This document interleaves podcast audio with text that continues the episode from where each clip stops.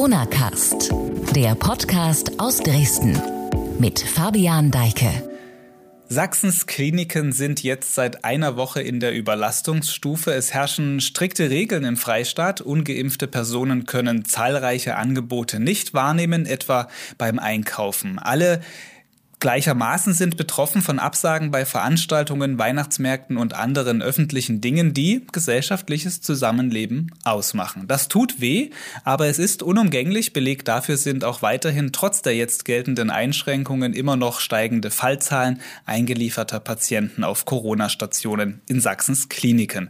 Über die Lage des Gesundheitssystems haben wir hier im Corona-Cast jetzt zwar schon viel gesprochen, aber sie wird immer angespannter. Deshalb ist es auch heute Thema. Damit willkommen zu dieser Folge hier im Podcast. Ich bin Fabian Deike und spreche jetzt per Videoanruf mit Erik Bodendieck, dem Präsidenten der Landesärztekammer Sachsen. Ich grüße Sie. Hallo, guten Tag, Herr Deike. Herr Bodendieck, bleiben wir gleich zu Beginn bei der Situation an den Kliniken und steigen deshalb mit einer sehr ernsten Frage ein. Sie haben in den vergangenen Tagen unter anderem beim Norddeutschen Rundfunk und dem Deutschlandfunk über das Thema Triage in Sachsen gesprochen. Sie haben angekündigt, dass Sie mit Ihren Ärztekolleginnen und Kollegen an den Krankenhäusern diese Woche darüber Gespräche führen wollen. Worum wird es da im Kern gehen? Ja, ich glaube, es ist sehr wichtig und ähm, diese, die Notwendigkeit dieses Termins äh, reflektiert sich auch vor allen Dingen nochmal in äh, vielen E-Mails, äh, die wir erhalten haben, in Nachfragen von Kolleginnen und Kollegen aus den Kliniken, weil sie wirklich befürchten, im Laufe dieser Woche, im Laufe nächster Woche äh, Entscheidungen treffen zu müssen, die wir alle nicht, die wir alle nicht treffen wollen. Wir wollen äh, jeden Patienten so gut es geht behandeln. Nur die Behandlungsplätze reichen in der Tat bei dem Ansturm und dem Anfall an äh, Patientinnen und Patienten auf absehbare Zeit nicht mehr aus. Und ähm, aus diesem Grunde habe ich für den Donnerstag dieser Woche äh, die ärztlichen Direktoren gebeten, mit mir in eine Videokonferenz zu treten, gemeinsam mit meinen Vorsitzenden des Arbeitskreises Ethik in der Medizin und äh, meinem Juristen des Hauses und der ärztlichen Geschäftsführerin, uns nochmal klar zu werden darüber, äh, welche Regeln für eine Triage gelten, was anzuwenden ist und ähm, welche Entscheidungen die Ärztinnen und Ärzte gemeinsam, manchmal leider auch alleine, was ich ganz besonders bedauerlich finde, am Patientenbett dann treffen müssen in der Auswahl. Hm, Professor Albrecht, der medizinische Vorstand der Uniklinik Dresden, widerspricht Ihrer Einschätzung einer äh, Triage, die jetzt kürzlich ein, in Kürze eintreten soll, in Teilen. Er sagte gegenüber sächsische.de jetzt, dass man zwar darüber spreche, es aber noch nicht der Zeitpunkt sei, wo tatsächlich Ärzte diese nach Überlebenschancen von Patienten ähm, gewichtete Entscheidung treffen müssten. Wie weit sind wir Stand jetzt in Sachsen nun wirklich davon entfernt, dass zwei Patienten um ein Bett kämpfen müssen? Also ich habe natürlich ähm, diese, die Aussagen von Professor Albrecht äh, gehört. Ähm, wir sind da völlig d'accord, dass es heute und hoffentlich auch Ende dieser Woche noch nicht sein muss, dass wir uns auch entsprechend vorbereiten können. Aber ich habe genauso aus Kliniken im Freistaat und wie ich sage nochmal, äh, wir haben auch schon Nachfragen im Haus der Landesärztekammer aus Kliniken, wir rechnen damit, äh, dass in einzelnen Kliniken äh, sicherlich nächste Woche der Fall eintreten wird, dass Entscheidungen getroffen werden müssen. Denn man muss eins bedenken, natürlich haben wir möglicherweise auch noch Verlegungsmöglichkeiten.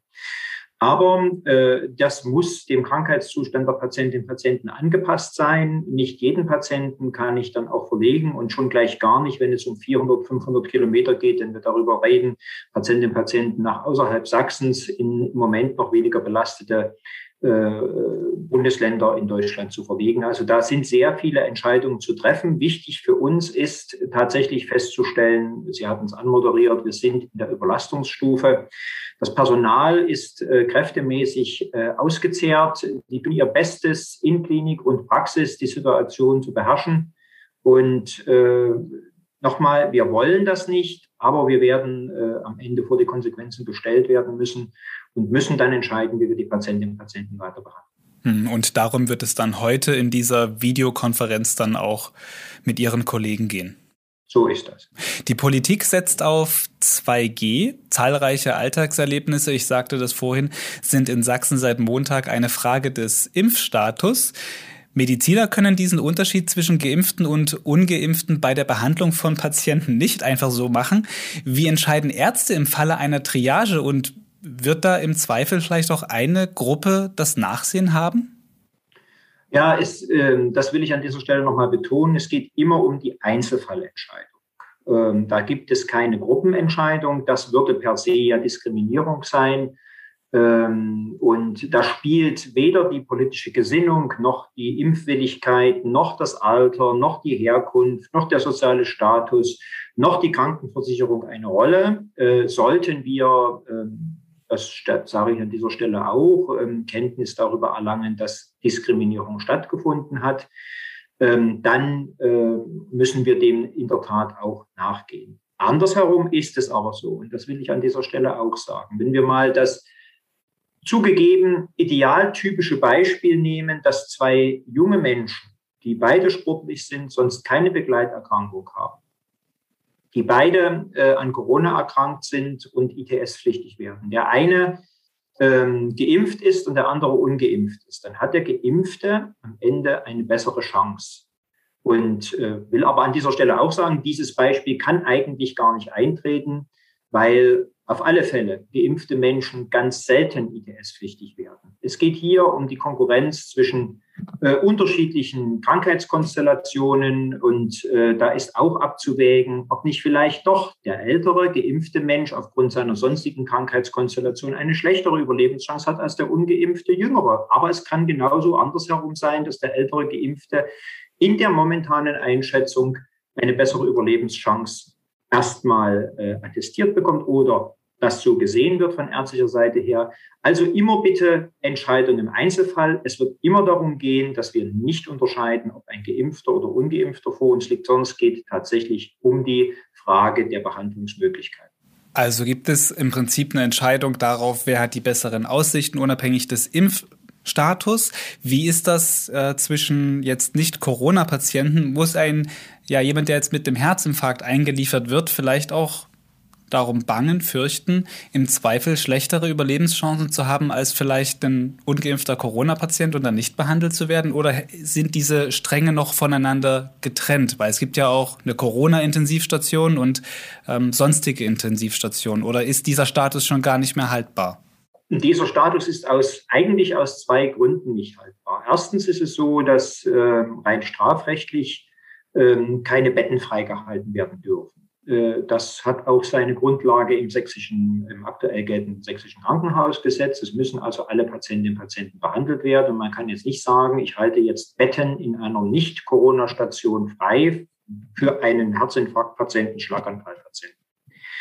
Ähm, das heißt also, wenn am Ende alle Betten belegt sind, und ein Herzinfarktpatient kommt äh, und äh, die Indikation zur Weiterbehandlung aller der dort liegenden Patientinnen und Patienten besteht, muss man sehen, ob man den Herzinfarktpatienten weiterverlegen kann oder ob er halt tatsächlich nicht mehr behandlungsfähig ist im Rahmen der vorliegenden Situation. Das heißt also, auch Nicht-Corona-Patienten, und auch da ist es völlig egal, ob geimpft oder ungeimpft, konkurrieren mit den Corona-Patienten um die Behandlungsplätze. Also auch äh, eine sich zuspitzende Situation in Anbetracht der Lage. Wir sprechen bei der Situation an den Kliniken von Menschen am Limit. Das trifft für Patienten zu, aber vor allem auch auf Pflegepersonal und Ärzte. In Gesprächen, die ich jetzt mit Ärzten führe, auch jetzt hier zuletzt im Corona-Cast, da höre ich oft noch so ein bisschen Optimismus durch. Da hieß es zum Beispiel, wir schaffen auch diese Welle wieder zu meistern bei Schwestern und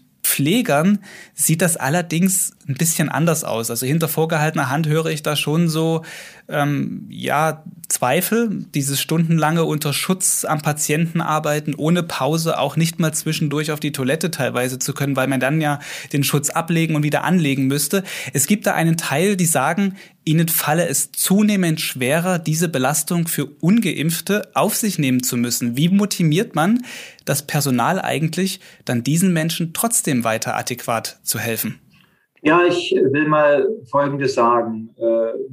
Es wäre aus meiner Sicht schon sehr problematisch, wenn wir sagen würden, äh, wir schaffen das nicht. Äh, aufgrund unserer Berufung, aufgrund unseres Berufes, aufgrund unserer Verantwortung für die Gesellschaft in der gesundheitlichen Versorgung. Natürlich tun Ärzte und Ärzte, ähm, äh, Pflegefachpersonen, medizinische Fachangestellte alles, um die Situation zu beherrschen. Das ist der, die eine Seite. Die andere Seite ist natürlich die Belastung, die damit einhergeht und die trifft äh, Pflegepersonal in den, äh, im Krankenhaus natürlich besonders, auch die medizinischen Fachangestellten in den Arztpraxen, die ja quasi das erste Bollwerk sind äh, am Telefon, am, äh, an der E-Mail, am äh, Empfangstresen in der Arztpraxis und natürlich auch die Kolleginnen und Kollegen in den Arztpraxen, die die vielen Abstriche machen müssen, die Patienten verfolgen müssen, die Patienten informieren müssen, weil auch die Gesundheitsämter nicht mehr können. Und das ist unter, zu unterscheiden zwischen der Berufseinstellung, äh, wir schaffen das schon, wir kriegen das in den Griff, weil das ist unsere Aufgabe. Und das andere, wir wir sind eigentlich physisch und psychisch am Ende. Und äh, wenn wir in die Kliniken schauen, dann ist es auch nach wie vor so, dass man die Menschen in der Luftnot sieht und kann ihnen nicht helfen. Und auch das ist für uns ein, für uns Ärzte und Ärzte und für das Pflegepersonal ein, ein, ein Zustand, den wir nur schwer akzeptieren können, einem Menschen nicht helfen zu können äh, in seiner Bedrängnis, in seiner Luftnot. Und ich glaube, diese Gemengelage, auf der einen Seite zu wollen, auf der anderen Seite aber zu sehen, es geht eigentlich nicht und ich, es geht gar nicht mehr. Und wir hatten die Bilder aus Bergamo, da will ich erinnern daran, wo die ähm, Krankenschwester dann quasi einfach eingeschlafen ist am Tisch. Ähm, und weil sie nicht mehr konnte, weil sie ausgelaugt war. Diese Bilder sind Bilder, die ähm, ich ehrlich gesagt uns hätte ersparen wollen. Im Moment kann ich, bin ich mir nicht so sicher, ob wir diese Bilder uns ersparen können bei dem, was im Moment, äh, sagen wir mal, zu prognostizieren ist, wenn wir es negativ sehen. Mhm. Und wie motiviert man jetzt dann das Pflegepersonal? Ja, das Pflegepersonal, glaube ich, motiviert man nicht unbedingt, indem man sagt, ihr müsst euch jetzt impfen lassen, damit die anderen machen können, was sie wollen. Ja, das ist schon erstmal der erste Punkt. Ich halte diese Diskussion für äh, nicht so richtig ähm, äh, äh, wahrgenommen für die äh, eigentliche Situation, in der sich das Personal befindet. Und ich motiviere die auch nicht, indem ich sage, okay, da kriegt ihr jetzt mal wieder eine Prämie. Mhm. indem ich nichts von politischer Seite her dazu sage, äh, dass wir in den Arztpraxen, in den, bei den mobilen Teams, äh, in den Krankenhäusern, in Notfallaufnahmen eine zunehmende schwere Aggressivität der Patientinnen und Patienten darstellen. Auch die sind im Bedrängnis, überhaupt gar keine Frage. Ähm, auch die haben Angst, das ist auch keine Frage. Aber es braucht hier wirklich gesellschaftlich einen Ruck, dass wir sagen, wir können nur gemeinsam in der Gesellschaft die Situation stemmen. Und es muss jedem klar sein, dass die gesellschaftlichen Möglichkeiten auch endlich sind. Nichts ist unendlich. Und ähm, insofern ist auch die finanzielle Möglichkeit nicht unendlich, auch wenn es uns im Moment in Deutschland so scheint, als ob Geld äh, ohne Ende da ist. Aber ich blicke in die Zukunft und Gesundheitswesen muss für die Zukunft finanzierbar sein. Und im Moment äh, läuft, läuft uns das alles aus dem, aus dem Ruder. Na, dass die Kliniken jetzt im Moment so an dieser Stelle sind, wo sie jetzt sind, an dieser Überlastungsstufe sich befinden, liegt ja daran, dass eben auf den Intensivstationen sieht man das sehr deutlich, ja, 90 Prozent ungeimpfte Menschen liegen. Ähm, Sie sagten gerade, eine Impfpflicht jetzt nur für Pflegepersonal, das ist jetzt nicht unbedingt eine Motivation. Ähm, wie denken Sie über eine allgemeine Impfpflicht nach? Denn das würde ja nachhaltig die Situation perspektivisch entschärfen können. Wohlgemerkt perspektivisch. Im Moment äh, gibt es nur die Möglichkeit der absoluten Kontaktbeschränkung und des täglichen Testens. Äh, das muss jeder Mensch in seine eigene Verantwortung nehmen. Ähm, und perspektivisch bleibt es bei dem Impfen. Ähm, eine Impfpflicht für Berufsgruppen lehne ich kategorisch ab. Aus zwei Gründen. Erstens hilft sie uns nicht, weil äh, es geht nicht nur um die Pflegekraft im Pflegeheim zum Beispiel, oder es geht nicht nur um die Krankenschwester im, im, am Krankenbett. Äh, sie, das wissen wir und das ist auch nichts Neues. Ähm, Impfung kann die Infektion nicht vollständig verhindern und auch die Übertragung auf andere nicht vollständig verhindern. Also muss jeder einzelne Mensch geschützt sein vor schwerer Erkrankung. Und wir haben äh, ja auch noch weiteres Personal. Wir haben Reinigungspersonal, wir haben Küchenpersonal, wir haben technisches Personal in Krankenhäusern, in Pflegeheimen, in Arztpraxen, an verschiedensten Stellen, die nicht zwingend in den pflegerischen Bereich oder in den äh, MFA-Bereich hineinfallen. Das ist die rein sachliche und fachliche Argumentation, die ich dazu ins Feld führe. Also wenn, muss man wenigstens von einer einrichtungsbezogenen Impfpflicht sprechen. Und das andere ist natürlich, dass ich in dieser gesellschaftlichen Notlage es nicht so richtig einsehe, dass eine bestimmte Berufsgruppe, die in der Tat am Limit ist, die ihr Bestes gibt, die versucht, die Situation einigermaßen zu überbrücken, im Griff zu halten, alle Menschen zu behandeln, dann auch noch, ähm, ich sage, ja, bestrafen ist der falsche Ausdruck dafür, aber äh, damit in Haftung genommen wird, dass sie sich impfen lässt und impfen lassen muss, obwohl und damit andere machen können, was sie wollen. Das halte ich in der jetzigen gesellschaftlichen Situation nicht für angezeigt. In Sachsen sollen ja jetzt mit den verschärften Regeln zumindest für ungeimpfte bestimmte Grenzen dann gezogen sein oder sie sind gezogen worden. Ähm, man spricht hier von einem Wellenbrecher, der die Infektionszahlen drücken soll. Man könnte auch Lockdown für ungeimpfte sagen. Die Regeln gelten jetzt zunächst bis Mitte Dezember. Dann wird weitergeschaut. Welche Erwartungen und Hoffnungen verknüpfen Sie denn mit dieser kontaktreduzierenden Maßnahme kurzfristig? Na, die Hoffnung stirbt zuletzt. Ich hoffe natürlich, dass das ausreichend ist. Im Moment muss ich allerdings befürchten, und das haben wir ja mehrfach auch erörtert, äh, brauchen wir bei der derzeitigen Impf durch Impfungsrate eine Mindestkontaktbeschränkung von 60 Prozent aller Kontakte. Und wenn ich dann sehe, dass wir natürlich äh, die beruflichen Optionen offen lassen und dort Kontakte zulassen, wenn ich sehe, dass wir äh, natürlich die Geschäfte des täglichen Bedarfs offen lassen, äh, dann ist das eine Menge Kontakte, die tatsächlich stattfinden. Und insofern haben wir dafür plädiert, äh, für eine überschaubare Zeit und uns, um uns den Effekt dann auch anzuschauen, und die überschaubare Zeit sind 14 Tage bis drei Wochen, einen absoluten Lockdown zu machen. Und das heißt, es bleibt gerade mal bitteschön eventuell äh, die, die, die Einkaufsmöglichkeit für die Nahrungsmittel äh, zur Verfügung und es bleibt am Ende die Möglichkeit der Berufsausübung. Aber alles andere ist im Moment wirklich nicht angezeigt. So schlimm wie das ist, und äh, da müssen wir selber uns alle an die eigene Nase fassen, äh, wie wir in den letzten Monaten am Ende agiert haben, äh, welche Warnungen wir am Ende in die Wind geschlagen haben, nach dem Motto, es wird schon nicht so schlimm kommen. Mhm. Ähm, die Versprechen, wir machen keinen Lockdown, äh, gleichzeitig mit dem Versprechen, es gibt keine Impfpflicht. Ähm, wie soll es denn bitte anders gehen, ähm, als dann tatsächlich festzustellen, äh, jetzt laufen wir in die Überlastung hinein und jetzt laufen wir in eine Triage-Situation hinein. Das einziges Mittel jetzt die absolute Kontakteinstellung zum ersten und zum zweiten die tägliche Selbsttestung durch jeden Einzelnen und dann die Selbstabsonderung. Hm, also wenn ich das jetzt richtig verstehe, sind Sie mit den Maßnahmen, die jetzt gelten, nicht ganz einverstanden? Es greift mir zu kurz.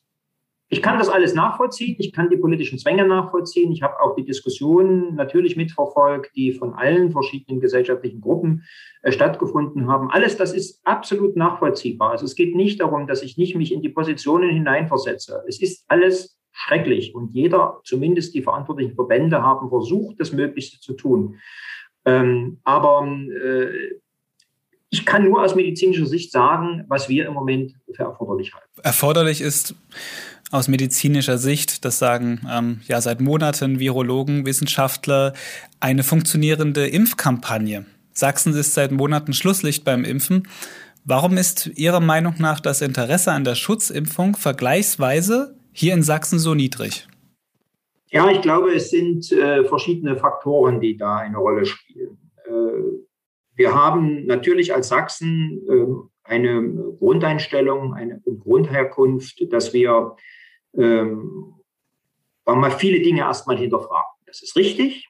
Äh, wenn das nicht so gewesen wäre, hätte es, und das sage ich völlig unumwunden und mit Stolz, hätte es die politische Wende 1990, 89, 90 nicht gegeben, wenn wir Sachsen nicht so wären, wie wir sind. Das ist das eine.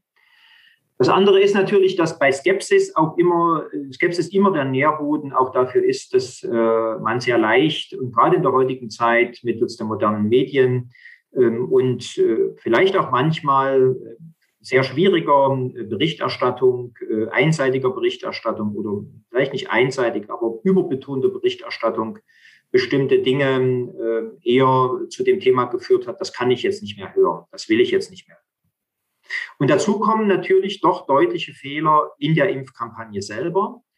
Ähm, die Fehler aus meiner Sicht liegen in der Tatsache, dass die Hausärzte in Sachsen erst sehr spät einbezogen worden sind, erst zu einem Zeitpunkt einbezogen worden sind, äh, nachdem die ähm, äh, oder genau in dem, dem Zeitpunkt, wo es begann, äh, auch von staatlicher Seite her mit den Impfstoffen schwierig zu werden. Ich erinnere hier an AstraZeneca und der plötzliche Stopp der Verimpfung von AstraZeneca äh, und dann wieder das äh, Anstellen. Jetzt machen wir es doch. Und äh, bis jetzt eigentlich am vergangenen Freitag, äh, wo ohne jegliche Absprache seitens des Bundesgesundheitsministers die Reduktion von BioNTech-Impfstoff ähm, äh, ausgesprochen wurde, äh, die rein fachlich überhaupt nicht insofern zu beanstanden ist, weil es keinen Unterschied zwischen beiden Impfstoffen gibt, Moderna und BioNTech.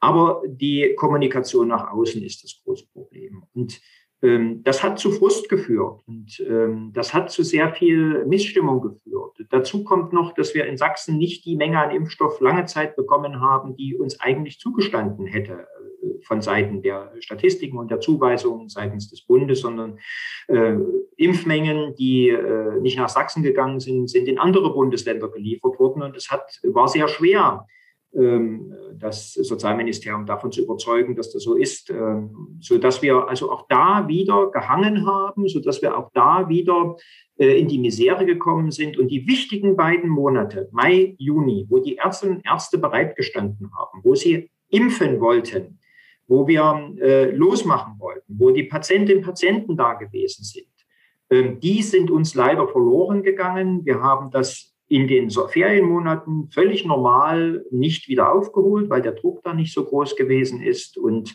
ähm, die Gesamtgemengelage müssen wir einfach einkalkulieren. Und ähm, da kann ich durchaus jetzt auch Ärztinnen und Ärzte verstehen. Also da kann ich jetzt nicht mitmachen, wobei ich aber auch da, und das will ich tatsächlich einschränken, will ich tatsächlich nochmal nicht einschränken, sondern sehr deutlich sagen, ähm, es sehr viele Ärztinnen und Ärzte gibt, die gerne impfen wollen, die gerne mitmachen wollen, äh, die gerne Zeit von der Patientenbehandlung dafür abknapsen wollen, äh, in der Niederlassung, äh, ob Hausarzt oder Facharzt und auch im Krankenhaus. Aber die Außenkommunikation und die politischen Verwirrnisse führen eher dazu, dass man dann resigniert. Hm, also momentan in Sachsen, weil Sie gerade sagten, die Hausärzte stünden da bereit und hätten da bereit gestanden und hätten alles dafür geben können, ist Impfen aber tatsächlich momentan nur rund die Hälfte der 4000 ähm, niedergelassenen Arztpraxen. Das, da, da, muss man mal sehen, wie man die Statistik errechnet. Die Statistik, äh, es gibt ja nicht, es ist ja nicht so, dass äh, wir jeden Tag an die Kassenärztevereinigung melden, wir haben heute, äh, wir haben, ich in meiner Praxis habe heute so und so viel geimpft sondern die Zahlen sind hochgerechnet, die sind ähm, nicht auf die Praxis herunterrechenbar, sodass also erstens es so ist, dass äh, in den Meldungen es auch immer unterschiedliche Praxen sind, äh, die dann geimpft haben. Es gibt Praxen, die, die, die an manchen Tagen nicht impfen, wieder an anderen Tagen impfen. Und so ist das auch wieder mit anderen Praxen. Also die Zahl ist immer eine Mischzahl und betrifft nicht immer dieselben Praxen.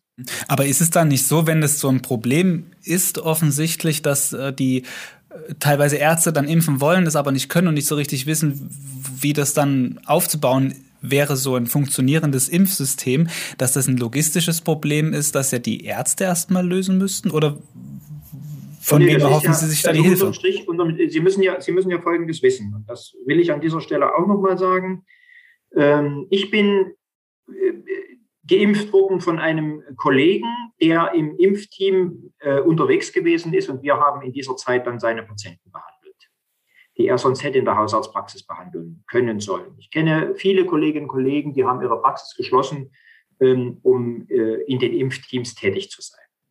Das ist eine Situation, die können wir jetzt in der Situation, wo wir eine Menge an, an ähm, Infekten zu behandeln haben, wo wir auch zwingend Nachholgeschichten haben für andere Erkrankungen, uns nicht nochmal leisten. Deswegen ist es sehr schwer, eine zusätzliche Struktur aufzubauen, die funktioniert nur auf Freiwilligkeit und auf zusätzlicher Arbeit. Das will ich an dieser Stelle mal sagen. Die Kolleginnen und Kollegen, die äh, in Impfteams, in mobilen Teams arbeiten, machen das in aller Regel zusätzlich zu ihrer Klinikstätigkeit oder zu ihrer äh, Praxistätigkeit jetzt. Oder äh, es, es, sind äh, berentete Ärztinnen und Ärzte, die dort tätig sind. Ich habe nur eine gewisse Menge an medizinischem Personal. Da nehme ich also die MFAs mit ein. Und ähm, die kann ich nicht noch bei der jetzigen Belastung anders durch die Welt schicken. Und wenn da auch wieder ein kommunikativer Fehler da ist, in dem gesagt wird, also äh, bis heute dürfen sich nur die, soll sich nur die, sollen nur die 70-Jährigen geboostert werden und am Morgen sollen dann alle geboostert werden. Und damit ist die Meldung beendet führt das natürlich zu solchen Staus, die wir haben. Deswegen haben wir mehrfach gesagt, bitte beachtet auch gewisse Priorisierungswichtigkeiten dabei. Und ähm, es ist jetzt wirklich nicht so schlimm, wenn ein junger, gesunder Mensch, der zweimal geimpft ist, einen Monat länger auf seine Boosterimpfung wartet. Es wäre schön, wenn wir es schaffen würden, aber weder ein Impfzentrum noch ein mobiles Team erreicht, und das haben wir im äh, Januar ja schon gesehen. Wir sind in den April hineingegangen mit nach wie vor 300.000 ungeimpften über 60-Jährigen. Da ist ein Großteil dabei, der keinen Zugang zu mobilen Teams oder zu ähm, äh, Impfzentren hatte äh, und hätte geimpft werden wollen. Hausärzte hatten keinen Impfstoff. Insofern äh, ist das ist es nicht die Sache der Ärzte, jetzt auf, äh, auf sie einzuschlagen und zu sagen, ihr wollt ja nicht impfen. Wir haben und können es uns einfach nicht leisten, aus Personalgründen immer nur Parallelstrukturen zu fordern, die mit demselben Personal bedacht werden. Also bräuchte man vielleicht andere Stellen. Wie wäre es mit so einem dezentralen Angebot beispielsweise über Apotheken? Ja, da muss man nur mal wissen, dass Apotheker nicht ausgebildet sind zum Impfen und auch nicht ausgebildet sind in der Beherrschung der Komplikationen beim Impfen. Ähm, und das gilt für alle Impfungen im Übrigen, die glücklicherweise, genauso wie bei den Corona-Impfungen, nur sehr, sehr, sehr selten auftreten, aber sie tre treten eben auf. Und äh, die müssen beherrscht sein. Der Apotheker hat das, und das will ich so sagen, nicht gelernt. Das heißt, ich muss den Apotheker in der Tat darin erst unterweisen und darin schulen. Es gibt eine Berufsgruppe an ähm, äh, medizinischem Personal, das sind die Zahnärzte die durchaus oder die ein, ein, in ihrer Ausbildung ähm, die Beherrschung von Notfällen ähm, zumindest gelernt haben. Ob sie das heute noch können, ist die zweite Frage. Darüber diskutiert man erstaunlicherweise gar nicht, sondern es geht immer nur um die Apotheker. Und äh, der Aufwand für die Apotheker ist immens. Ähm, dazu gibt es Schulungsprogramme und man kann das nicht einfach daraus ableiten, dass es jetzt Modellprojekte geben kann für, für Grippeimpfungen in der Apotheke. Und wenn die Grippeimpfungen gehen, dann kann ja der Apotheker auch Corona-Impfung machen. Deswegen ist das alles bitte mit Vorsicht zu sehen und es muss ein Stück weiter gedacht werden, als einfach nur zu sagen, äh, es geht jetzt darum, dass an äh, verschiedensten Stellen dann geimpft werden kann. Und äh, da nehmen wir mal alle Berufsgruppen dazu, äh, die da nur irgendwo in Anschein kommen. Mhm. Also das muss man sich schon sehr genau anschauen. Sie sind ja vernetzt auch über die Bundesärztekammer. Dort halten Sie sich ja auch diese Woche auf. Ähm, ist das ein Thema dort beispielsweise, dass man auch über die Möglichkeit des Impfens bei Zahnärzten spricht? Oder ist das jetzt ein Beispiel gewesen, das Sie in diesem Gespräch gewählt haben? Nein, das ist überhaupt, das ist, also ich habe mich die ganze Zeit gewundert, äh, dass die Zahnärzte diesbezüglich noch nie in die Diskussion gekommen sind. Äh, ich habe das äh, Thema letzte Woche, als wir am Buß- und B-Tag abends mit dem Ministerpräsidenten zusammengesessen haben und Herr Professor Wieler referiert hat und viele andere dort referiert haben, nochmal mit auf die Agenda gehoben. Mich wundert das die ganze Zeit. Und äh, für mich ist das sehr viel sinnfälliger, erstmal da zu schauen. Natürlich sind da Gesetzesänderungen notwendig per se ist es im Moment allen Berufsgruppen, das will ich auch mal so sagen. Also man kann nicht einfach sagen, jetzt impfen mal die Apotheker mit. Da muss eine Gesetzesänderung her. Das gehört nicht in den Aufgabenbereich der Apotheker und diese Gesetzesänderung muss der Bundestag durchführen. Das gilt für Zahnärzte genauso wie für Tierärzte. Äh, insofern ist das äh, keine Sache, mit der ich ab morgen die Schlangen loskriege. Wir sprechen die ganze Zeit über das, das Impfen und die Schwierigkeiten, das überhaupt strukturell auf die Strecke zu kriegen. Diese ganze Diskussion und Debatte schreckt hier vielleicht aber auch genau die ab, die man eigentlich noch erreichen möchte, nämlich die, die noch nicht geimpft sind, die ungeimpften. Sie sind Hausarzt. Sie führen also auch sicher das ein oder andere Gespräch mit Patienten, die keinen Impfschutz haben. Was sind so die Argumente, die Sie ähm, noch immer hören von ungeimpften, dass sie es nicht tun? Also das, das Schöne ist ja, ich will das mal an dieser Stelle so sagen, ähm, dass es nach wie vor die gleichen ähm, äh, Argumente sind. Es sei ein Notfall zugelassener Impfstoff, er sei ja nur so kurz ähm, äh, in der Entwicklung gewesen, man hätte überhaupt keine Langzeitstudien. Alles das sind Argumente, die äh, überhaupt nicht ziehen. Und äh, insofern äh, gibt es überhaupt, gibt es aus heutiger Sicht, zumindest habe ich auch überhaupt keine neuen Argumentationen gehört, bis hin zu den etwas wahnwitzigen, ich will das an dieser Stelle wirklich mal sagen, etwas wahnwitzigen Ideen ähm, des Vorhandenseins von Metallteilen im Impfstoff, äh, die da durchs Netz geistern und die ich auch immer wieder höre, äh, äh, gibt es keine neuen Argumente, weil sie sind auch einfach nicht da und sie sind relativ rasch zu entkräften. Und wer ein Stück zumindest in der Lage ist zu reflektieren und ein Stück zumindest in der Lage ist, auch Informationen, die meist aus dem Zusammenhang gerissen sind, zu hinterfragen, der schaut dann auch mal tatsächlich beim Robert Koch Institut und beim Paul Ehrlich Institut auf die Internetseiten. Dort steht alles erklärt. Und dort kann man sehr genau schauen. Und dann muss man mal fragen, ähm, wo kommen denn beispielsweise sogenannten Bettenreduktionen auf äh, ITS-Stationen her? Wo kommen denn, ähm, wo kommen denn äh, oder wie sind denn Zusammenhänge zu Impfkomplikationen zu sehen? Äh, aber der, wir müssen einfach, und alle fordern ja für sich ein, mündige Bürger zu sein. Von einem mündigen Bürger erwarte ich, und das sage ich an dieser Stelle, ähm, dass er alle Informationen, die er bekommt, äh, in einen Zusammenhang setzt und äh, sich dann, wenn er selber kein Experte ist dafür, ähm, auch dann entsprechend Rat holt. Beim Arzt des Vertrauens in mhm. aller Regel. Haben Sie als der Arzt des Vertrauens schon mal einen glühenden Impfgegner überzeugt? Nein, es ist mir auch nicht gelungen. Ich will ja an dieser Stelle auch sagen, äh, wir werden nicht alle Menschen davon überzeugen. Das ist überhaupt keine Frage.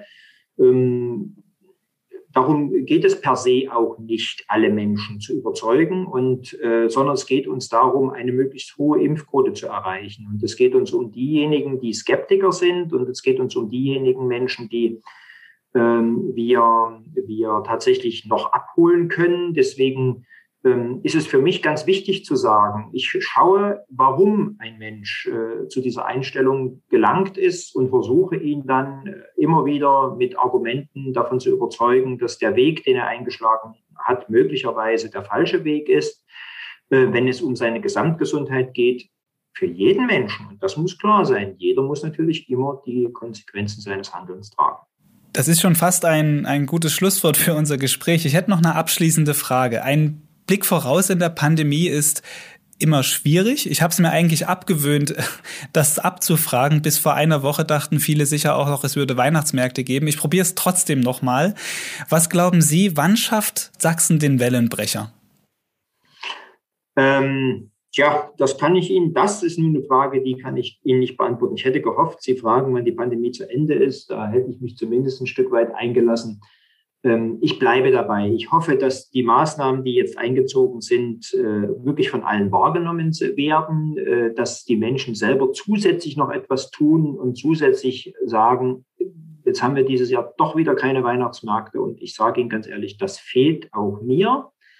Ähm, jetzt, äh, na, aber dass die Menschen tatsächlich eine, in die Überzeugung kommen, ich muss jetzt auch selber noch was tun zu dem, was ähm, die Staatsregierung verordnet hat, äh, die ist in der Zwickmühle, das ist überhaupt keine Frage, und äh, versucht äh, mit noch milden Mitteln das Thema zu drehen. Aber ähm, ich glaube, dass wir äh, zu Weihnachten in einer Situation sind, wenn wir uns selber jetzt nicht jeder sich selber diszipliniert, wenn wir da, nie, dass wir in einer Situation sind, die wir uns hätten nicht träumen lassen und äh, die überhaupt nicht zu einem Weihnachtsfest passt. Es klang jetzt weniger hoffnungsvoll, ähm, was ja Weihnachten eigentlich ausmachen sollte. Dennoch vielen Dank für dieses Gespräch, Erik Bondig, Präsident der Landesärztekammer Sachsen, erneut hier im Corona-Cast. Herzlichen Dank. Also, der Präsident der Landesärztekammer bekräftigt hier eben noch einmal seinen Eindruck. Eine Triage, also das Entscheiden über die Behandlung von Patienten hinsichtlich ihrer Überlebenschancen, erscheine nach Ansicht Erik Bodendiegs bereits in der kommenden Woche mancherorts in Sachsen wahrscheinlich. Es herrscht eine prekäre Situation für Ärzte und Pflegepersonal und die Lage entspannt sich nicht. Abschließend jetzt noch ein kurzer Blick auf das aktuelle Geschehen in einem News Update. Los geht es mit einer Debatte, die seit dieser Woche Fahrt aufnimmt. Im Podcast bei sächsische.de sprach bereits am Mittwoch Ministerpräsident Michael Kretschmer darüber, dass es weiterer Instrumente bedürfe, um die vierte Welle in Sachsen zu brechen. Eines dieser Instrumente könnte ein Lockdown sein und tatsächlich verdichten sich die Anzeichen dafür, dass dieses Szenario eines kompletten Herunterfahrens im Freistaat demnächst nötig werde. Gesundheitsministerin Petra Köpping sagte am Donnerstag auf einer Pressekonferenz in Dresden. Also jeder, der eine andere Variante weiß, kann die mir nennen. Ähm, ich sehe im Moment keine andere Variante. Ich muss das so deutlich sagen. Äh, kompletter Lockdown, da kann man immer noch mal abstufen zwischen den einzelnen Bereichen. Kollege Piwarz hat ja gerade das Thema Kinder und Kindergärten äh, aufgerufen. Insofern muss man noch mal gucken, welche Möglichkeiten wir tatsächlich haben. Wir haben aus unserer Sicht alle Möglichkeiten, die uns das jetzige äh, Infektionsschutzgesetz zulässt, ausgereizt. Weil es auch immer mal so ein bisschen gesprochen wird, die können ja noch mehr machen, die Länder, also Sachsen nicht. Wir haben alle Möglichkeiten, die wir hatten, ausgereizt. Und insofern muss man überlegen, was noch zu tun wäre. Thank you. Während in Sachsen nun also laut über einen Lockdown nachgedacht wird, rücken auch Schulen und Kitas zunehmend in den Fokus. Können Einrichtungen trotz hoher Infektionszahlen weiter offen bleiben? Fragen sich vor allem Eltern. Sachsens Kultusminister Christian Piwarz hat nun am Donnerstag über die aktuelle Corona-Lage eben an Schulen und Kitas informiert. Der CDU-Politiker sagte, es sei ein Kraftakt, die Einrichtungen offen zu halten. Man nehme die Situation sehr ernst. Piwarz berichtete von 193 Schulen, die sachsenweit aktuell von Einschnitten betroffen seien. 110 dieser Schulen seien vollständig geschlossen. Flächendeckende und langanhaltende Schließungen seien aber nach wie vor nicht geplant. Es müsse nun jede Woche neu geprüft werden, ob das auch so bleibe, so der Minister. Und abschließend nun noch eine Meldung zur Lage an den Kliniken. Erstmals in der vierten Corona-Welle könnten in den kommenden Tagen Intensivpatienten aus Sachsen in andere Bundesländer verlegt werden. Der Freistaat hat die Verlegung von 20 Corona-Intensivpatienten beantragt, teilte das Gesundheitsministerium am Mittwoch mit. Die meisten dieser Patienten wurden bisher in Kliniken im Raum Chemnitz, Südwestsachsen behandelt. Wohin die sächsischen Patienten verlegt werden, sei aktuell aktuell aber noch unklar. Bundesweit seien 80 Patienten zur Verlegung angemeldet worden, hieß es. Damit geht diese Folge Corona-Cast zu Ende. Wie immer verlinke ich zum Thema dieser Folge passende Inhalte in der Beschreibung der Episode nahezu rund um die Uhr. Bleiben Sie zu Corona und allen anderen für Sachsen wichtigen Themen informiert auf sächsische.de. Vielen Dank fürs Zuhören heute. Schon morgen hören wir uns wieder. Dann spreche ich mit dem Sprecher der Polizeidirektion Dresden über Corona-Kontrollen in Sachsen. Bis dahin, tschüss und bleiben Sie gesund.